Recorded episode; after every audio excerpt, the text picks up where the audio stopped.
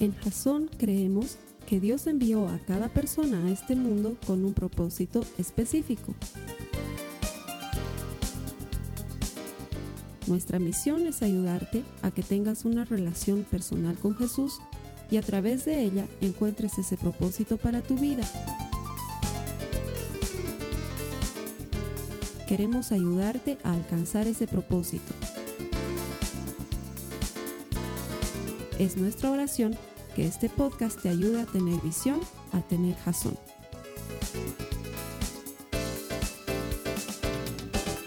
Bienvenido a los servicios de Jason, esto que proponemos en Internet para ayudarte a desarrollar una relación personal con Jesús. Lo hacemos creyendo que todo el que encuentra a Dios encuentra vida. Nuestro deseo es ayudarte a encontrar la vida abundante que Jesús tiene preparada para todo aquel que lo recibe en su corazón. Estamos en medio de una serie que precisamente nos está presentando al autor y consumador de nuestra fe, a Jesús. La serie se llama Yo soy Jesús. Y en el Evangelio de Juan encontramos, eh, Juan fue un autor muy especial, él no escribió eh, sino que con mucha intención y con mucho propósito. Y es por eso que en su Evangelio aparecen siete veces en las que Jesús dice, yo soy, y añade algo más. Jesús dice, yo soy el camino, la verdad y la vida. También dice Jesús, yo soy la puerta. Dice, yo soy el pan de vida. Dice cosas como esas. Y la semana pasada estudiábamos esa porción del Evangelio de Juan en el capítulo 11, en el que Jesús dice, yo soy la resurrección y la vida. Y aprendíamos que la resurrección no es un evento, sino que es una persona. Y al ser una persona tiene capacidad de dar vida a todo lo que toca. Y entonces si tú le dejas a la resurrección y la vida entrar en tu vida, todo lo que está muerto puede cobrar vida y todo lo que parecía perdido va a ser encontrado. Eso es lo que aprendíamos la semana pasada. Y hoy vamos a aprender de otro pasaje en el Evangelio de Juan, en el que Jesús dice, yo soy el buen pastor. Y te voy a pedir que me acompañes por favor a tu Biblia. Esto se encuentra en Juan en el capítulo 10, en el verso 11. Si tienes las notas de la prédica, las vas a encontrar ahí de inmediato, Juan 10, 11. Y para los demás, eh, si no quieres estarte moviendo mucho, te quedas en Juan 10 y vamos a estar ahí lo que dure la prédica. Sí, dice Juan 10, 11, yo soy el buen pastor. El buen pastor da su vida en sacrificio por las ovejas. Y si Jesús dice que Él es el buen pastor, eso quiere decir que hay otros que son malos pastores. ¿Sí? Porque si Él es el buen pastor, eso implica que hay otros que son malos pastores. Y no se está refiriendo específicamente a los pastores de congregaciones, pero se está refiriendo a aquellos que quieren llevar a las ovejas por un lado o por otro. Y tú y yo sabemos que tenemos un enemigo que está interesado en llevarnos lo más lejos posible de Dios. De hecho, si podríamos describir de alguna manera la misión de Satanás, su misión no es que lo sigas, lo sirvas, lo adores y le rindas culto. Su misión es apartarnos de Dios lo más posible. De hecho, si nos vamos un poquito más atrás, en el verso 1 del mismo capítulo 10 de Juan, vamos a encontrar que dice, les digo la verdad, el que trepa por la pared de un redil a escondidas, en lugar de entrar por la puerta, con toda seguridad es un ladrón y un bandido. Y más adelante en el verso 10 nos dice, el propósito del ladrón es robar, matar y destruir. Mi propósito es darles una vida plena y abundante. Y siempre me ha encantado este pasaje porque esa palabra abundancia es una palabra bien linda. No sé qué te imaginas tú en abundancia, lo que yo me imagino es, es seguramente que muy distinto a lo tuyo. Yo me imagino entrando en uno de esos mercados de frutas esos que llamamos tambos, y donde la fruta está ahí en abundancia, y entonces yo me imagino que me meto de un salto a los mangos y empiezo a comer mango hasta que me sale mango por todo lado, porque la sensación de abundancia que tengo es esa, es hasta rebalsar, hasta que ya no alcance. Y Jesús dice, yo he venido a que tengas vida y vida en abundancia. Y esa vida te la puedo dar porque yo soy el buen pastor, porque hay otro que no es bueno y que ha venido a robar, a matar y a destruir, a robarte. Quiere robar tu paz, quiere robarte de tu relación con Dios, quiere robarte tus hijos, quiere robarte tu familia y lo está haciendo. Si vemos el mundo como está, basta con que encendamos el televisor y veamos las noticias y nos vamos a dar cuenta cómo está robando, cómo está matando y cómo está destruyendo. Y sin embargo Jesús por el otro lado está tratando de darnos vida y una vida abundante, porque Él es nuestro buen pastor. Y esta referencia entre pastor y oveja es muy interesante porque la oveja es el animal que más se menciona en toda la Biblia, ¿sabías esto? De todos los animales que aparecen en la Biblia, la que más veces se menciona es la oveja, más de 200 referencias directas a la oveja. Y en casi todas ellas una relación directa con el creyente. Y es que no es extraño porque la oveja es un animal bien sonso. Y nosotros con todo respeto somos bien sonsos igual. Eh, la oveja no es, no es un animal muy brillante. De hecho, si te das cuenta, cuando llega un circo, tú puedes encontrar todo en el circo.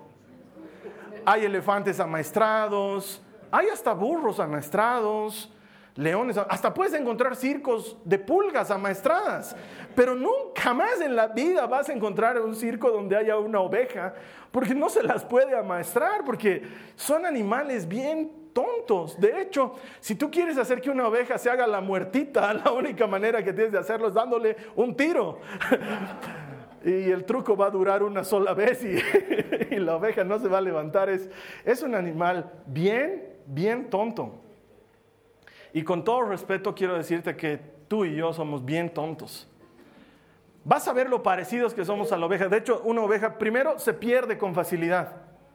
Por eso necesita un pastor, porque sin un pastor se pierde. No tiene sentido de dirección, no tiene sentido de ubicación, no sabe dónde está, lo único que sabe es que tiene que comer, entonces se pierde fácilmente. Y qué parecidos somos nosotros, porque nos perdemos fácilmente. Es más, una de las cosas más frecuentes que me pasa es encontrarme con gente que me, debe ver con cara de regente o algo parecido, porque me los encuentro en la calle. Es, Carlos Alberto, ¿cómo estás? Eh, no he podido ir a la iglesia. Yo ni siquiera les pregunto, nunca le digo, hermano, hace dos domingos que no te... No, no estoy pudiendo ir a la iglesia porque ha llegado una tía de Checoslovaquia. Hermano, creo que Checoslovaquia ya no existe. No sé, pero la gente con facilidad se pierde en todo. Igual que las ovejas. Es, es, una comparación bien, bien real. Otra cosa es que las ovejas, a diferencia de otros animales, no pueden defenderse por sí mismas. Si te das cuenta, la mayoría de los animales tienen incorporado en su DNA y en su físico medios de defensa, garras, dientes, algunos se mimetizan con el entorno, eh, hacen cosas increíbles para, para defenderse. La oveja no hace nada, de hecho, lo que viene a continuación es un mal chiste, te estoy advirtiendo con tiempo, pero lo único que puede hacer una oveja es decirte, aléjate, aléjate. Les he dicho, era un mal chiste, les he advertido. No puede hacer nada. No tiene cómo defenderse, apenas y con dificultad levanta la cabeza y no puede. Realmente la oveja necesita un pastor que la defienda, necesita un pastor que la conduzca. Encima de todo, las ovejas son testarudas. Esto ya me has debido escuchar, contártelo alguna vez, pero las ovejas son la clase de animal que cuando se tranca entre dos piedras, está caminando y ¡puc! se tranca, en lugar de que escuches eso no pasa nunca con una oveja. La oveja sigue empujando y sigue empujando y sigue empujando y se tranca más y se lastima más porque es un animal absolutamente testarudo. Es un animal muy difícil de guiar y encima de todo es un animal sucio. La oveja no huele bien, huele mal. De hecho, hace poco has debido ver una campaña en la televisión para un banco en el que hay una oveja que está concediendo los sueños, que, encima, perdón, pero está está muy fea la oveja. Entonces, de repente está el tipo ahí, dice, como quisiera un viaje y unas vacaciones, y aparece un monstruo y concedido. Es, horrible. Y, y, claro, ahí la tratan de hacer aparecer esponjosita y blanca, pero la verdad de la vida es que la oveja no es ni esponjosita ni blanca, es más parecido a un rasta y huele mal. La oveja huele mal, no puede limpiarse por sí sola. El gato, por lo menos, y eso que los gatos no son bienvenidos en Jasón, pero el gato, el gato se lava a sí mismo, ¿no es cierto? Hace algo así como, y, con su pata se limpia su oreja. trata. El perro no tiene problema en nadar y a los elefantes les encanta usar su trompa para darse una ducha, pero la oveja es sucia y necesita a alguien que la limpie. Demasiadas coincidencias con un creyente. Un creyente necesita guía porque si no se pierde, necesita que alguien lo defienda porque es incapaz de defenderse por sí mismo, necesita que alguien le enseñe el camino correcto porque somos tan testarudos que queremos hacerlo a nuestra manera y definitivamente necesitamos alguien que nos limpie. Y por eso Jesús dice, yo soy el buen pastor, que doy la vida por mis ovejas. De hecho, esta mañana vamos a aprender cuatro cosas que hace un buen pastor y vamos a entender cómo es que Jesús quiere hacerlas por nosotros. Si estás tomando notas, te voy a invitar a que tomes nota de lo siguiente. Lo primero que hace un buen pastor es que Él conduce, Él guía.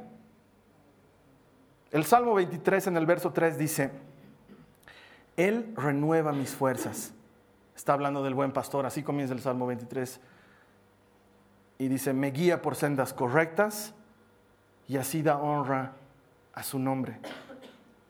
De hecho, si quieres conocer un poco más del corazón y la personalidad de Jesús como buen pastor, puedes leer el Salmo 23 completo, donde se nos relata lo que Él hace por nosotros. Pero me encanta lo que dice, que nos guía por sendas correctas. Si nos mantenemos en Juan donde estábamos, en los versos 3 y 4 del capítulo 10, dice, el portero le abre la puerta y las ovejas reconocen la voz del pastor y se le acercan.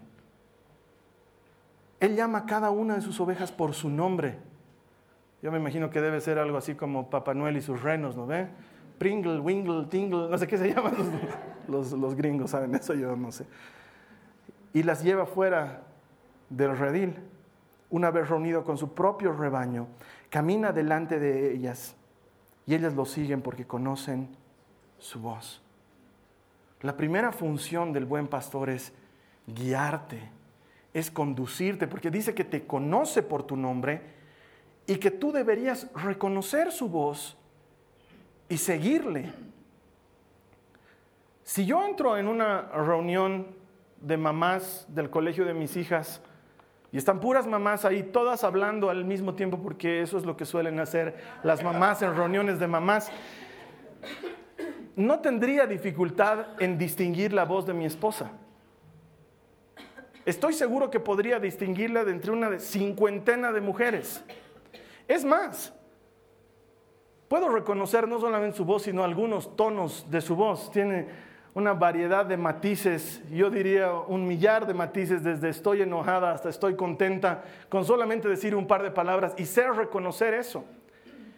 Pero si tú me acompañas a la reunión de mamás y te digo, ayúdame a buscarla a la Carla, a menos de que la busques por encima de las demás mamás, que eso te va a facilitar la búsqueda, por oído difícilmente la vas a encontrar y eso se debe a dos factores fundamentalmente. El primero es que quizás no la conoces y segundo, si la conoces, quizás no has pasado suficiente tiempo con ella. Pero yo la conozco hace 24 años. Ha sido mi amiga de toda la vida y hemos pasado todo tipo de circunstancias juntos. Realmente conozco su voz. Y por eso me es fácil distinguirla. Y muchos quizás me digan, es que pareciera que estás hablando de Dios como si Dios te hablara audiblemente. Y claro, Dios puede hacerlo audiblemente, pero lo más importante es entender que Él te va a hablar como te sabe hablar a ti. Y que si pasas suficiente tiempo con Él y le conoces, vas a reconocer su voz cuando Él te esté hablando. El problema de muchos que no escuchamos a Dios es que probablemente o no le conocemos, o no pasamos suficiente tiempo con Él. Porque Él dice que sus ovejas le conocen y reconocen su voz y le siguen. Y quizás aquello en lo que más tiempo deberíamos invertir es en conocer su voz y en pasar tiempo con Él, porque es la única forma que tenemos de que Él nos conduzca y nos guíe. Y tanto más tiempo pasas con el pastor, tanto más conoces su voz. Por eso no es de loco que te invito a que no faltes los domingos a la iglesia o no dejes de conectarte ahí en tu casa o en tu oficina los miércoles o no dejes de asistir a un compartimiento bíblico o te invitamos a que vengas a la escuela bíblica o hacemos una serie de cosas para que pases tiempo con Dios porque cuanto más te familiarizas con su palabra, más fácil te es ser guiado por Él, entender cuando Él te está hablando. Y muy pocas veces en mi vida yo diría, una y quizás dos he escuchado que Dios me habla audiblemente, pero sí te puedo decir que todos los días me habla cuando leo su palabra. Y mientras estoy leyendo esas páginas de ese libro que parecería que es un libro sin vida, de repente las letras cobran vida delante de mí y se transforma en un diálogo. Y estoy leyendo algo que puede no tener relación con lo que estoy viviendo y sin embargo Dios está hurgando literalmente en mi corazón y orientándome a hacer lo que es correcto. Porque la función del pastor es guiarnos. Él quiere guiarte porque Él es tu buen pastor. La segunda función del pastor, Él provee.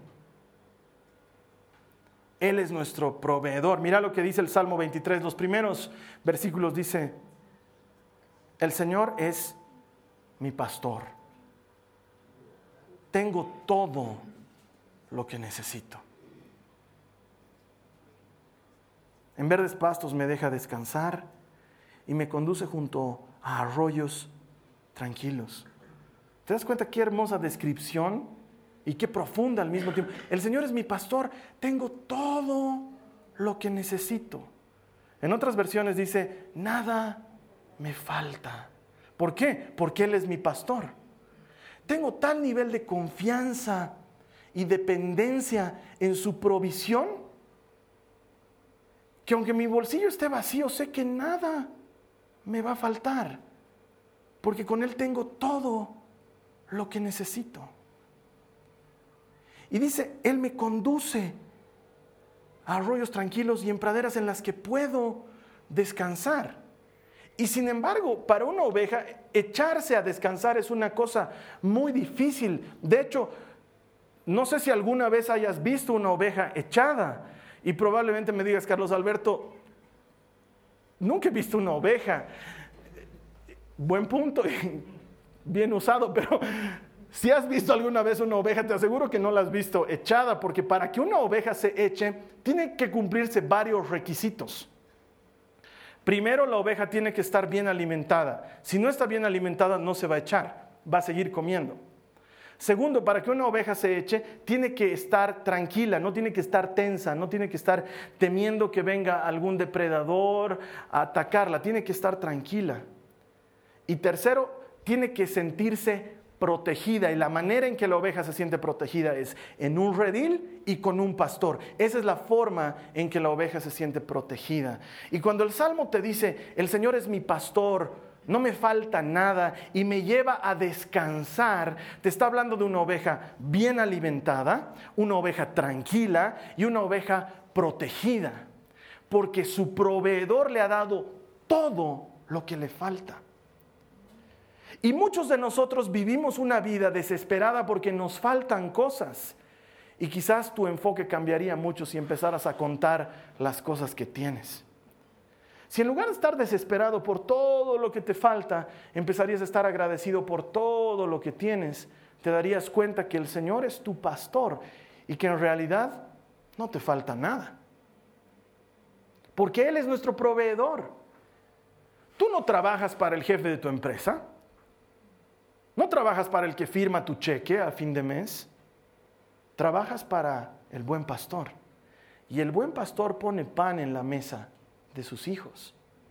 El buen pastor se encarga de la vestimenta de sus ovejas. El buen pastor se encarga de la salud de los suyos, porque nada les falta a los que son ovejas del buen pastor. De hecho dice, me hace tomar agua en arroyos tranquilos, porque una oveja no puede tomar agua en un río turbulento. No puede hacerlo porque se caería el río y veríamos que es como un pedazo de algodón flotando y pidiendo ayuda, ayuda. Porque la oveja no puede tomar agua como el perro que se acerca a cualquier lugar y toma agua. La oveja no puede tomar agua así, se cae. Necesita un agua quieta un arroyo tranquilo. Y solamente el proveedor, el buen pastor, puede darte eso. Descanso y reposo. Una de las quejas más frecuentes del ciudadano promedio es, qué cansado estoy. Muchos de nosotros necesitamos llegar donde el que provee descanso Él está diciendo, yo soy el buen pastor. Tercera cosa que hace el buen pastor. Él corrige. Probablemente no sea lo que más te vaya a gustar, pero el buen pastor se encarga de corregir. Mira lo que dice el verso 4 del Salmo 23. Dice, aun cuando yo pase por el valle más oscuro, no temeré, porque tú estás a mi lado. Tu vara y tu callado me protegen y me confortan. Tu vara y tu callado son dos cosas distintas, no es una misma herramienta. La vara es un palo. Y el palo le sirve de apoyo al pastor porque va por lugares escabrosos buscando un pasto delicado, pero también le sirve para empujarlas a las ovejas cuando se están haciendo daño entre ellas o cuando se están acercando al borde o cuando están queriendo meterse en una piedra y se están por trancar. El palo sirve para eso, la vara. Pero el callado, el callado es algo muy diferente. El callado es un palo que tiene una especie de curvatura. Lo has debido ver en alguna oportunidad, tiene una especie de, de lazo, no sé cómo llamarlo, un... Se tuerce, ¿no ve? Y tiene forma así, torcida. Y el fin específico del callado es jalarla a la oveja del cuello.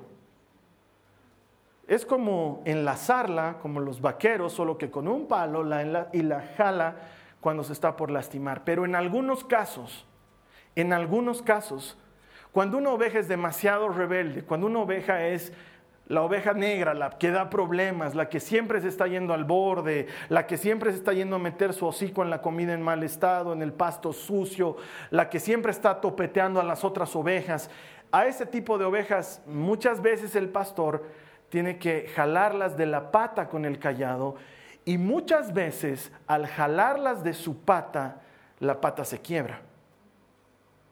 Y puede parecerte una cosa muy cruel porque el pastor hace esto a propósito. Sabe que le va a quebrar la pata. Pero lo hace a propósito. Porque a partir de ese momento, si la oveja sin el pastor era inútil, sin el pastor y con la pata quebrada, va a morir. Entonces lo que hace el pastor es tomar esa oveja y ponerla en sus hombros. Y alguna vez has debido ver esta imagen familiar de un pastor con una oveja en hombros. No es que es su mimada ni su preferida, es la oveja perniquebrada, así se llama, la que tiene la pata quebrada por tremenda, por desobediente. Pero el pastor a partir de ese momento la lleva en hombros porque está vendada y él la tiene que alimentar de su mano. Y la oveja va a pasar tiempo en el hombro del pastor y va a empezar a conocer el olor del pastor y la voz del pastor. Y va a entender que su única provisión es la mano del pastor. Y la relación de dependencia de esa oveja antes testaruda y ahora lastimada va a crecer y se va a volver tan grande y tan importante que luego cuando la pata sane porque sanará, la oveja nunca más se va a desprender de su pastor porque ha entendido que Él es su provisor, su alimentador, su cuidador, su todo. Y muchas veces yo me pregunto, ¿por qué será que la mayoría de las personas nos volvemos cristianos cuando algo malo nos pasa? Cuando sufrimos una pérdida, cuando sufrimos una decepción, cuando estamos pasando por una enfermedad y muchas veces en mi consejería pastoral, charlando con la gente, encuentro personas que me dicen, después de todo, Carlos Alberto, le doy gracias a Dios por esta prueba que estoy pasando, porque probablemente no me habría acercado a Él de la manera que me he acercado si no fuera por esta prueba. Y quién sabe, no lo sé porque no lo puedo decir con precisión, pero tal vez el buen pastor ha necesitado corregirte con el callado para que estés en sus hombros y aprendas a ir por donde Él quiere que vayas y a depender de quien Él quiere que dependas. Sé que suena duro, pero muchas veces es la verdad. De hecho, a nadie le gusta ser disciplinado. Cuando yo me enojo con mis hijas porque se han portado mal, ellas ponen cara de castigo. Tienen una cara especial cuando ya saben que les viene el castigo. Porque no es que disfruten. Nadie dice, mi papá me va a castigar. Mmm, qué deli, papi, dame duro, digamos, porque no pasa. Jamás. Es, papá, por favor, no me castigues, no me quites, por favor. Siempre es así. De hecho, ahorita mis hijas están en un estricto plan de cuidado de juguetes porque en Navidad les llueve juguetes de todo lado todo el mundo les quiere regalar cosas, entonces nosotros hemos modificado las cosas de manera que no reciban más de un regalo, porque si no sería una cosa terrible. Y el otro día mi esposa les he contado de cuando en cuando hace policía en la casa y saca todas las cosas y era así. Y N juguetes que no los cuidan y que no los usan. Y entonces yo he hablado con ellas y les chicas, los regalos de la Navidad están en peligro. Y ellos han puesto cara de castigo y me han dicho, papá, por favor, no nos quites la Navidad, no nos quites. No, no, no, no les voy a quitar la Navidad, pero vamos a hacer una cosa. Tienen dos meses para demostrarme que cuidan sus cosas, porque si no las cuidan no tengo por qué estar trayendo cosas nuevas a la casa. Y no es que ellas festejan y dicen, ¡oh! Mi papá nos ha puesto una meta, tenemos que cuidar nuestros juguetes. Sino que es una carga porque se hablan entre ellos, están jugando y de repente escucha a los hijos, María Joaquina, ven a ordenar. Y la Joaquina rezongando va, ¿no? Y empiezan a cantar su cancioncita de aguardar, aguardar cada cosa en su lugar, porque saben que yo estoy atento. Nadie disfruta de la disciplina, nadie le gusta que le metan un callado por detrás y le quiebren la pata, a nadie le gusta. Pero Dios solo hace eso con los que ama.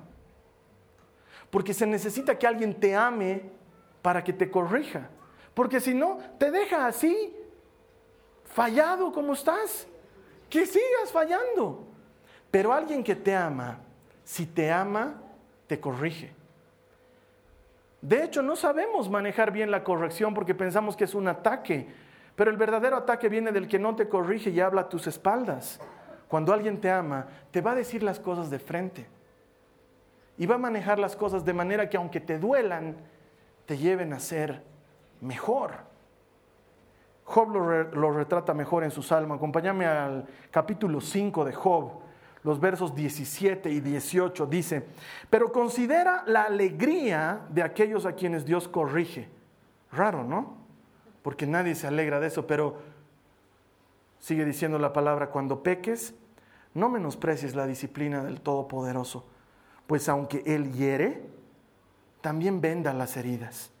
Él golpea pero sus manos también sanan. Es una de las cosas que hace el buen pastor. Él corrige.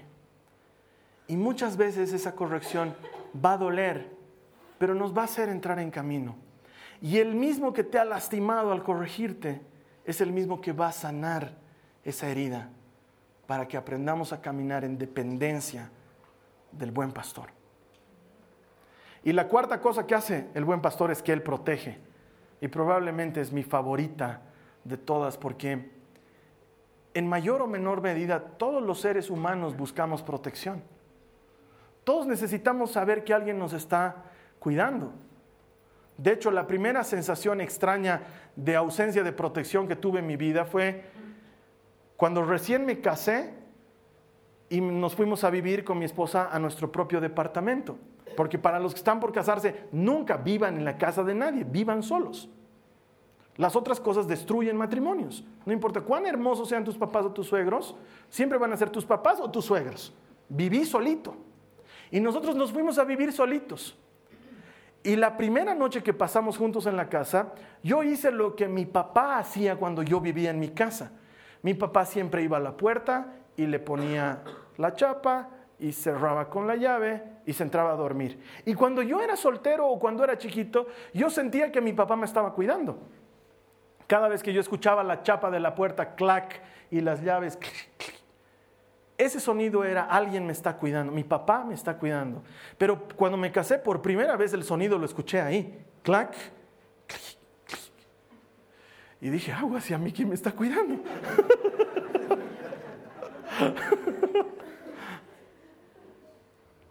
Y con el tiempo entiendes que tú tienes que hacerlo. Porque todos necesitamos que alguien nos cuide, que alguien nos haga sentir protegidos. Entonces en la noche cuando la María Joaquina llora y se viene a mi cama o la Nicole llora y se viene a mi cama, las vuelvo a llevar a su cama y estoy un ratito con ellas y oramos juntos y siempre les digo esto antes de irme y dejarlas, les digo, ¿quién te está cuidando? Y ella me dice, tú papá, tú me estás cuidando. Y yo le digo, ¿y a mí quién me está cuidando? Y siempre me responden lo que les he enseñado, Jesús te está cuidando. Vámonos a dormir tranquilos, estamos en buenas manos. Él te protege. El Salmo lo retrata mucho mejor que yo. El Salmo 23 en el verso 5 dice, tú preparas la mesa delante de mí en presencia de mis enemigos. Has ungido mi cabeza con aceite. Mi copa está rebosando. Es fantástico. Hay muchas cosas en este solo versículo. En presencia de mis enemigos. ¿Quién se da tiempo cuando está escapando de enemigos de sentarse a comer? Están buscando tu vida y tú dices un ratito, un platito y de ahí seguimos con... No, pero estás tan protegido que puedes comer aún en presencia de tus enemigos, porque Imagínate, es como el chiquito que está en el cumpleaños y hay un par de abusones. El otro día estábamos con la María Joaquín en un parque que se llama Diverland y veíamos cómo entre unos chiquitos se sacaban la mugre en la piscina de pelotas, pero con violencia y con furia. Entonces ya llegó un rato en que yo me metí y le, hice a la gran César Millán. ¿Lo conocen a César Millán, no? Eh? Es el entrenador de perros. Yo, yo aprendo cosas de liderazgo de ese hombre increíbles. Entonces, como yo no podía entrar a la piscina de pelotas porque encima hay una malla, tuve que hacerle la gran César Millán entonces mientras los chiquitos están, ¡ey, ey, ey! Y tú, como perritos, tú dices, ¡ey! Y con el dedo, ¿cómo hace César Millán? Shh, shh, shh. Y se calmaron los chiquitos. Entonces estaban jugando, pero estaban jugando así como alertas, ¿no? Y salieron a comer y todos eran como... Porque se estaban pegando. Entonces, como en esas cosas que tu hijito viene y te dice, papá, me están pegando, y tú le dices, tranquilo, mi amor, tú sentate y come, y tú te paras detrás de tu hijo, así, ¿no? Mirándolos a los otros changuitos. Y hay de que ellos, aunque sea lo miren feo, a tu hijo, ¿no ve? Porque, eh, eh, mm. Entonces tu hijo está comiendo feliz y tranquilo porque tiene un guarura. Claro, para ellos, ¿no? Pero para el caso, esa misma figura, ¿entiendes? Dios te dice, sentate y come. Yo te estoy cuidando. Yo estoy en control. Yo te estoy protegiendo. Aún en presencia de tus enemigos. Entra al juzgado tranquilo. Anda donde los abogados tranquilo. Porque el buen pastor está detrás de ti. Diciéndote, tú come, yo me encargo. Te está cuidando. En presencia de mis enemigos. Tú me cuidas, me vigilas. Has ungido mi cabeza con aceite. Eso suena muy judío y normal, pero no, no, no. Está hablando de la oveja. En esa época y aún hoy hay muchas moscas, muchos mosquitos que vienen y anidan en las narices de las ovejas, porque como no tienen cola para espantar moscas, entonces entran en su nariz y plantan un huevo. Y ese huevo empolla y muchas veces se va para la cabeza y la oveja siente tal dolor y tal desesperación que termina matándose dando de golpes contra una piedra por lo que siente en su cabeza. Entonces, en esa época, el aceite era un repelente de insectos. A ese nivel era la protección del pastor, que no solamente la cuidaba de predadores, pero le ponía aceite en la cabeza para que no vengan moscas. Y sin embargo el aceite es una vívida representación de la unción del Espíritu Santo en el Antiguo Testamento. Entonces lo que Dios te está diciendo aquí es, yo te cuido con mi espíritu, hasta de lo más pequeño, pero mezquino que te pueda llegar. Y luego el autor dice, y mi copa está rebosando. Y uno dice, ¿qué tiene que ver? Pasa del aceite a la copa. En la época en que fue escrito el Salmo, en la época de David, si tú ibas a visitar a alguien a su casa, el anfitrión te, recibía y lo primero que hacía era servirte una copa de vino y te la invitaba. Y tú ibas tomando el vino y él se encargaba de que no falte vino en tu copa mientras sigas siendo bienvenido en su casa. Porque ya llegaba una hora prudente y en esa época era más o menos las 3 de la tarde porque como los caminos había que recorrerlos a pie y las distancias eran igual como ahora, entonces tú salías a las 3 y llegabas a las 6 de la tarde y eso ya era de noche. Entonces, cuando ya no te llenaban la copa, tú sabías que el dueño de casa te estaba diciendo de la forma más educada posible, puedes retirarte. Y sin embargo, David dice, en presencia del Señor, mi copa siempre está llena, siempre está rebosando. Dios te está diciendo, en mi casa siempre eres bienvenido, no hay hora para irse, siempre te voy a seguir llenando la copa. ¿Por qué? Porque Él es tu protector. De eso se trata. Él quiere que tú te sientas en casa cuando estás con Él. El otro día leí una historia que contaba sobre un profesor de teatro. Este profesor de teatro estaba enseñándoles dramaturgia a sus alumnos y les dijo, lo vamos a hacer con la Biblia. Y sacó la Biblia y dijo, vamos a hacerlo con el Salmo 23. Y empezó a hacer gala de sus capacidades actorales y les dijo desde un principio, el Señor es mi pastor, nada me falta. En verdes prados me hace descansar y junto a aguas de reposo me pastorea, conforta mi alma. Y los alumnos eran cada vez más sorprendidos por el énfasis y cómo lo decía. Guiará mi vida por sendas de justicia, por amor de su nombre. Era fantástico escucharlo, que cuando terminó todos le aplaudieron porque dijeron, pucha, realmente tenemos un gran profesor de dramaturgia. Y luego dijo, vamos a hacerlo uno por uno y cada uno de ustedes me lo va a mostrar. Y al primer muchacho le dijo, hazlo tú. Y todos sabían que este chiquito era cristiano. Y él se paró y tomó el, libro, la Biblia, y, y empezó a hacerlo y dijo, el Señor es mi pastor, y se le hizo un nudo en la garganta nada me falta y empezó a lagrimear. Y siguió diciendo el salmo como él lo sentía. Para cuando terminó de hablar, nadie aplaudía porque todos estaban llorando, todos estaban conmovidos hasta las lágrimas y el profesor de teatro dijo, bueno, yo conozco el salmo, pero ahí tienen, él conoce al pastor. Todo cambia cuando el buen pastor se hace cargo de tu vida. Todo. Porque no es cualquier pastor. Está interesado por ti. Está interesado por mí. Conoce tu nombre. Le importas. De hecho Jesús dice que cuando una de las ovejas se extravía, deja las 99 hay una canción que, es muy antigua y que, la usamos para, para este momento. Eran 100 ovejas, las debí escuchar, que había en el rebaño. Eran 100 ovejas que amante cuido, pero en una tarde, al contarlas todas, le faltaba una, le faltaba una, y triste lloró. Las 99 dejó en el aprisco y por las montañas a buscarla fue. La encontró gimiendo, temblando de frío. Ungió sus heridas, la tomó en sus hombros y al redil volvió.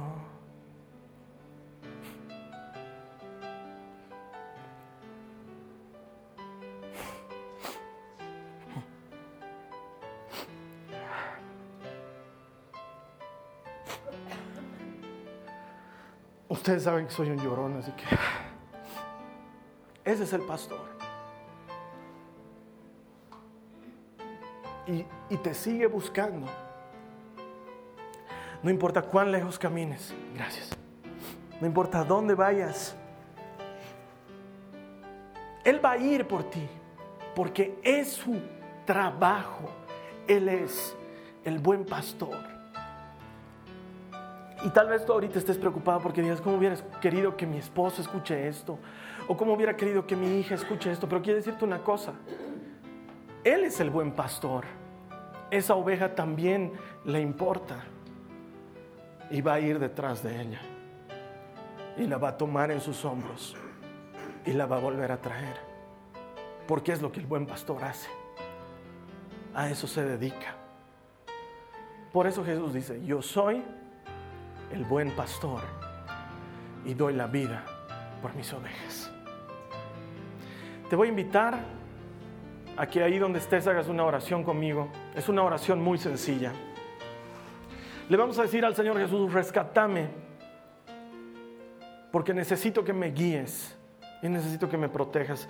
Si este es tu deseo, ahí donde te encuentres, te voy a pedir que cierres tus ojos y hagas esta oración después de mí. Es muy sencilla, Señor Jesús. Te pido que me rescates y que me ayudes. Necesito tu guía y tu protección. Reconozco que sin ti no puedo avanzar. Soy una oveja tonta que necesita de su buen pastor. Te doy gracias porque sé que la ayuda está en camino. Si tú has hecho esta oración, puedes estar seguro que Dios la ha escuchado. Él toma en serio cada palabra que sale de nuestros labios. Te voy a estar esperando aquí la siguiente semana. Vamos a hablar de Jesús cuando dice, yo soy la luz del mundo. Y ahí vamos a entender el poder que tiene cuando Él ilumina. Gracias por haberte conectado y me va a encantar verte aquí la siguiente semana. Que Dios te bendiga. Esta ha sido una producción de Jason Cristianos con Propósito. Para mayor información sobre nuestra iglesia o sobre el propósito de Dios para tu vida, visita nuestro sitio web www.jason.info. Allí encontrarás muchos recursos para animarte en tu relación con Dios, enseñanzas, nuestro blog, prédicas y mucho más. Te lo deletreamos www.jazon.info. También puedes visitarnos en nuestro sitio en Facebook www.facebook.com barra Que Dios te bendiga abundantemente. Muchas gracias.